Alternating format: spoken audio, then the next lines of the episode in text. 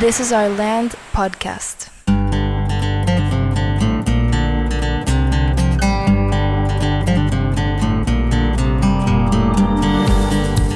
Esto es This is Our Land podcast. Estamos en el episodio 28 y estamos concluyendo nuestra primera semana eh, bajo el pues, cierre Sí. total de escuelas en la comunidad donde vivimos. Estamos atestiguando el principio de una nueva modalidad de, de aprendizaje y creo que, que muy probablemente algo muy similar así va a ser el futuro de la educación. Sí, porque la educación en línea lleva muchos años. Ah, Sí. Estuvimos platicando hace rato sobre una experiencia que tuvimos, yo creo que hace unos casi 20 años o, o 18 años Sí, que fuimos a CEMEX, nos invitaron a, a- a probar un curso en línea que pues era CD-ROM en aquel entonces. era un CD-ROM de unos vaqueros, ¿no? O algo así. Sí, era como un juego. un y, juego. y todo eso ha, ha crecido mucho. El- la gamificación eh, es, es un elemento que se ha incorporado en, en el aprendizaje en línea desde hace muchos años. Sí, Y constantemente se está buscando innovar en, ese, en esa área. Lo Ajá. que toda la situación actual obliga es un acelere en, Sí. en todo este proceso. Sí, porque de alguna manera ya teníamos esta herramienta desde hace mucho tiempo. Sabíamos la posibilidad, inclusive se había explorado dar clases en, en vivo, eh, de manera virtual. Pero como que el enfoque al desarrollo de, de sobre todo lo que es e-learning, siempre fue más hacia tener como un, un curso disponible donde tú puedas ir avanzando a tu tiempo, revisando los videos, revisando un artículo, pero mucho que depende de ti. Inclusive hay plataformas increíbles como Coursera o edX, todas estas eh, grandes agregadoras, digamos, de cursos de, de las universidades más importantes del mundo, eh, cursos de muy buena calidad que a mí me gusta mucho tomar, pero entiendo que exige o, o más, demanda más, más disciplina eh, y otro tipo de habilidades que cuando estás joven no necesariamente las tienes. ¿no? No, porque como hemos comentado aquí en varias ocasiones, estamos en un proceso donde la formación es muy importante, el, Sí. el crear hábitos de estudio, el ayudarles en ese, en ese proceso de madurez en el que se están encontrando y, y em- ayudarles a, a ser cada vez más autónomos. Sí. Es muy difícil, si todavía no, no eres autónomo, poderte conectar nada más y empezar a tomar cursos, como mencionaste, Coursera o edX, por ejemplo, Sí, porque requiere una motivación y requiere una autonomía. sí, exacto. Un, un nivel ya de disciplina y de, de, de ganas y de entendimiento y de, de alguna manera de experiencia. Porque las primeras veces pues es, es difícil. Pero yo creo que el ver ahorita agregar esta parte de tener la, la presencia, la interacción, sobre todo, la interacción entre el estudiante y el, el facilitador es fundamental. Porque puedes realmente medir, puedes provocar que participen. Me sorprende que muchos estudiantes se comportan de una manera muy distinta en la clase a esta, a esta versión virtual. Inclusive creo que en, en muchos casos hay más compromiso y responsabilidad. Están antes de que empiece la clase, están preguntando, están conscientes que tienen que participar mucho más de lo que sucede en el salón de clase. Sí, como que en el salón de clase puede existir el- la idea que pues aquí estoy, ya hice acto de presencia. Exacto. y, y ahorita ya es diferente.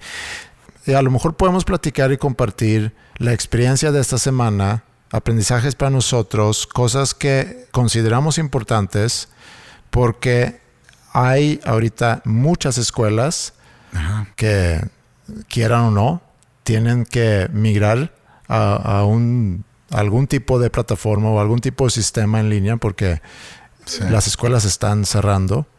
Y entre las primeras cosas que dijimos nosotros es necesitamos asegurar mantener una rutina para Ajá. ellos. Sí, Que eso es, hablando de la parte de formación, claro. que va a ser muy importante a que no se pierda el que si las clases normalmente empiezan a las 9, pues a las 9 tenemos que vernos, Sí. estar conectados y empezar a trabajar. Exacto. Y si a tal hora tienes tal clase, a tal hora tienes que conectarte para tomar esa clase. Sí.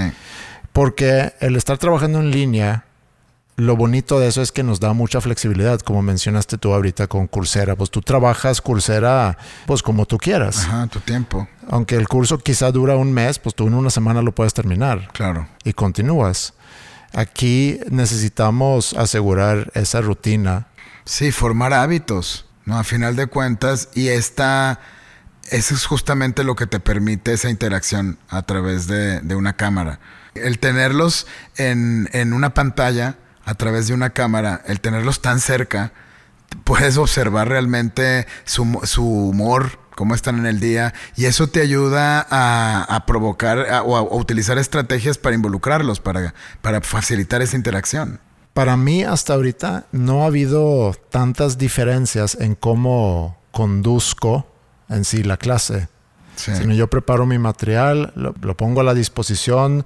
Bueno, quizá explicar exactamente cómo, cómo funcionan las clases. Yo sé que cada quien está trabajando un poquito diferente, pero en esencia Ajá. es eh, si la clase empieza a tal hora, a tal hora nos vemos en Canvas, sí. en el chat de la materia. Sí. Primero checar quiénes están presentes para tomar como que la asistencia en sí de la clase. Ajá. Eh, y luego ya dar las primeras indicaciones. ¿Qué es lo que vamos a hacer? ¿Qué es lo que esperamos lograr en esta clase? Y ahí pueden venir algunas instrucciones para que se pongan a trabajar en algo. O de ahí se postea una liga para vernos en Zoom Sí. y de manera presencial o con ya interacción de, de video Exacto. y audio, platicar sobre algún tema. Sí.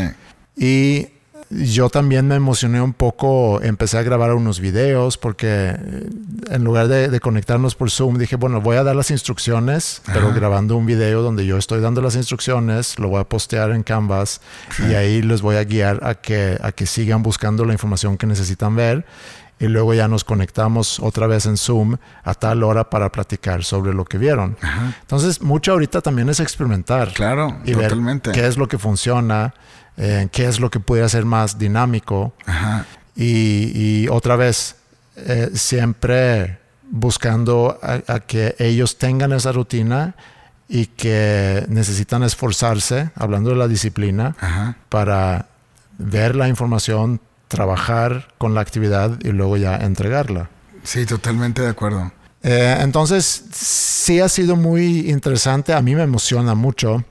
Cabe mencionar, y digo, porque hemos platicado de School of Rock antes en este, en este podcast, el gran reto para, para nosotros dos quizá no era el trabajo con Land School. Digo, Land School siento que lo resolvimos o teníamos bastante rápido, teníamos claro el, bueno, cómo vamos a trabajar de aquí Sí. en adelante. Y, y, ahí estamos, y estamos experimentando. Tuvimos una junta hace una hora con todos los facilitadores para ver, bueno, qué Sí. fue la experiencia de cada quien, qué podemos cambiar, qué puede mejorar, etcétera. En School of Rock sí fue otro juego porque ahí son clases de música Ajá. y tuvimos la junta hoy también en la mañana con, con las tres escuelas, con todos los maestros de música y ahí la experiencia ha sido realmente, me asombra Sí. cómo se llevó a cabo. No, es increíble. En- sin duda empieza, como decía hace rato, es una nueva época. Cuando termine esta cuarentena, nos vamos a comunicar de manera completamente diferente a antes de.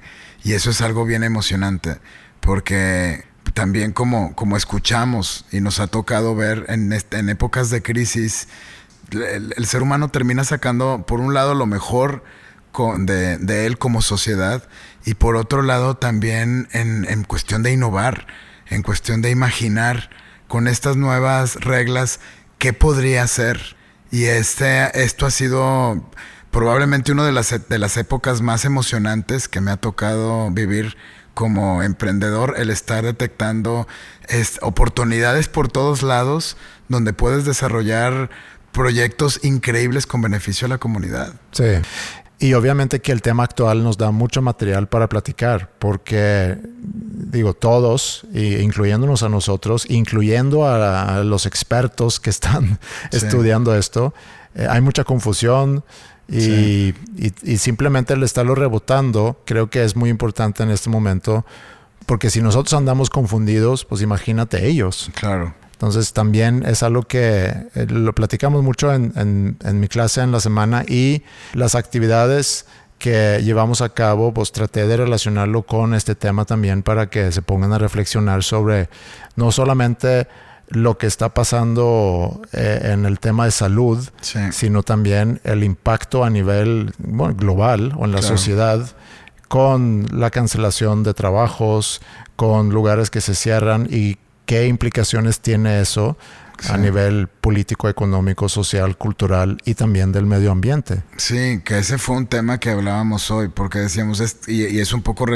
construyendo sobre la idea de que va a haber un impacto muy, muy fuerte a nivel cómo, cómo nos comunicamos y cómo aprendemos, justamente eso, el darte cuenta que si todos, todos podemos funcionar muy similar a antes de, la, de, de esta crisis, pero podemos ver, no hay tráfico, no hay personas peleándose en la calle, no hay personas enojadas, no hay contaminación hay un impacto bien positivo para, para la Tierra, para utilizar este tipo de tecnologías.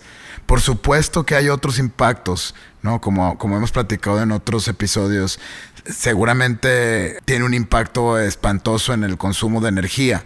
Sin embargo, es una herramienta extra que puedes utilizar para buscar ese equilibrio. Sí. Y yo creo que ese tipo de, de discusiones o de reflexiones con esta nueva generación es muy enrique- enriquecedor porque ahorita platicábamos cómo podemos aprovechar esto, qué ideas se nos pueden ocurrir para combinar y encontrar ese equilibrio. Y fue realmente algo bien emocionante, escucharlos preocupados y sobre todo dispuestos a tomar acciones y aprovechar la tecnología para mejorar nuestro entorno. Sí, y también en la interacción que tuve en una de las clases, les preguntaba, bueno, cómo se sienten, cómo han estado, cómo ven la situación, el hecho que estamos trabajando así, y varios eh, externaron esa preocupación de que mm, realmente queremos regresar, Sí, queremos regresar a la escuela, sí. queremos estar ahí. Sí, ya, a mí me tocó escuchar varios diciendo, "Ex- extraño Land School. Sí. ¿no? Así. Eh, y alguien hoy me dijo en una junta que tuvimos, eh, una sesión de coaching, me decía, oye, ¿y si nos hacemos todos la prueba? Y si salimos todos negativos, podemos regresar a la Claro. escuela. Claro. Y, le dije, pues es que no funciona, no funciona así. Eh, pero eh, creo que conforme vayamos avanzando, se van a crear también más rutinas. Ahorita Sí. creo que es muy fácil eh, el hecho que estés en la casa, porque así relacionas. Cuando tú estás en la casa, eh, estás muy acostumbrado a hacer cualquier cosa realmente, Claro. ¿no? Claro. Si no tienes una rutina de siempre estar haciendo tareas y actividades en la casa, pues tampoco lo vas a hacer ahorita. Sí. Entonces, ahí es donde cobra tanta importancia el estarlos citando, el estarlos activando en cosas Sí. para que empiezan a crear. Sí. Esas y es- rutinas. Es, eso. Ahorita, sobre todo en esta edad, en bueno, en la edad del adolescente, bueno, y los niños sobre todo, requieren mucha, mucha rutina. Sí. y mucha disciplina y sobre todo en un encierro como el que estamos viviendo.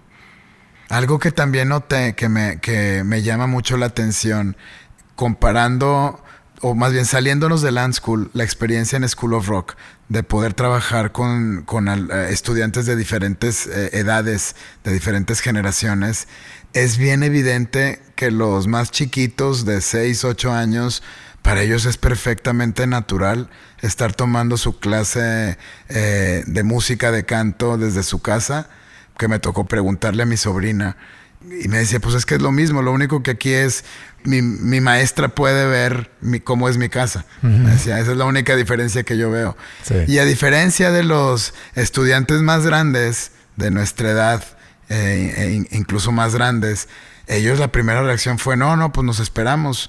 Bueno, podemos tenerlo en Zoom. No, pero es que a mí me gusta improvisar. Vas a poder improvisar igual. No, es que la verdad es que no me siento cómodo. ¿No? Y no me imagino sentarme en mi casa a sacar mi computadora y ponerme a tocar la guitarra y viendo y toda mi familia viéndome equivocar, ¿no? este, y pues sí, sí puedo entender. Sí, ¿no? porque para muchos adultos yo creo que el ir a, a School of Rock es como un escape. Exacto. Es una, es Tu una terapia, Sí, es una justificación para salirse de la casa. claro. Claro, y, ahí rompes todo el esquema. Ahí no, no, es, no tiene la misma motivación que, el, que el, más joven, ¿no? Pierde parte del propósito. Que no es nada más aprender a tocar un instrumento, sino también escaparse a otro ambiente. Exacto. Sí, está muy interesante todo lo que estamos viviendo ahorita porque nos da oportunidades de aprender tantas cosas nuevas. Sí. Forzosamente, pero a veces a veces es así. Sí, como te decía hace rato, antes de comenzar el podcast, es ir haciendo referencia a la canción del podcast y todo este concepto de, de los pioneros de la conquista del viejo oeste. Este es ese momento el que estamos viviendo.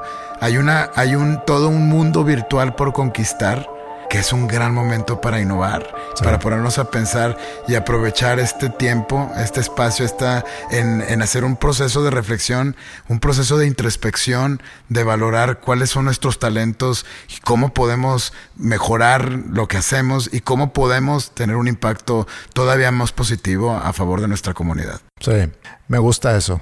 Y quizá con eso podemos terminar este episodio y nos vemos en el próximo. Muy bien.